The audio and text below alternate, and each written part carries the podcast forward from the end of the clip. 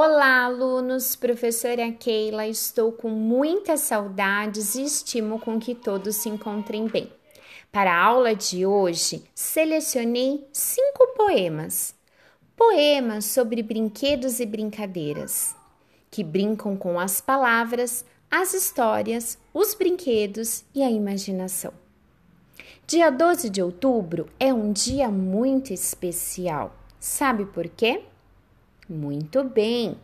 Uma data comemorativa para celebrar e homenagear as crianças.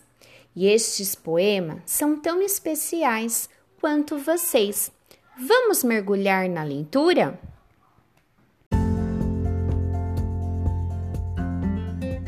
Livro Brinquedos e Brincadeiras, autora Rosiana Murray, editora FTD.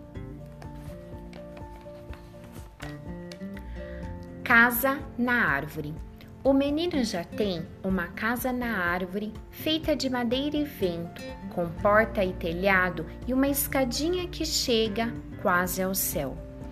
Para sua inauguração, convidaremos esquilos e maritacas, toda a gente da mata, além de duendes e fadas, e em noites estreladas a casa flutuará ao céu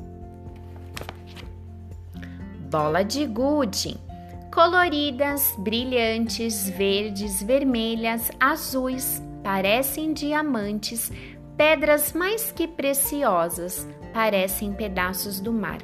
É o tesouro do menino e brilham dentro dos bolsos até que o outro menino junte com ele as suas bolas de gude. No chão da terra, uma verdadeira guerra se arruma. Papéis de seda. O menino espalha pela mesa da sala papéis de seda, cola, varetas, barbante e por um instante a casa se transforma numa fábrica colorida de pipa. O tempo corre, apita, se agita, enquanto o céu espera. Amarelinha. Basta uma calçada, carvão ou giz, alguns números, duas meninas e já estão prontos o céu e inferno. Há que pular num pé só e acertar a pedra na casa numerada, iluminada de sol. Enquanto a tarde escorre, um fio de lua vira barco e cada menina já para sua casa. Adivinhações. O que é o que é que cai em pé e corre deitado? É chuva para lavar os campos, lavar a rua, lavar a lua. O que é o que é, que é flor e não é sol, mas carrega o sol no nome? Girassol é o que é, para pintar o dia de ouro, de amarelo, de alegria.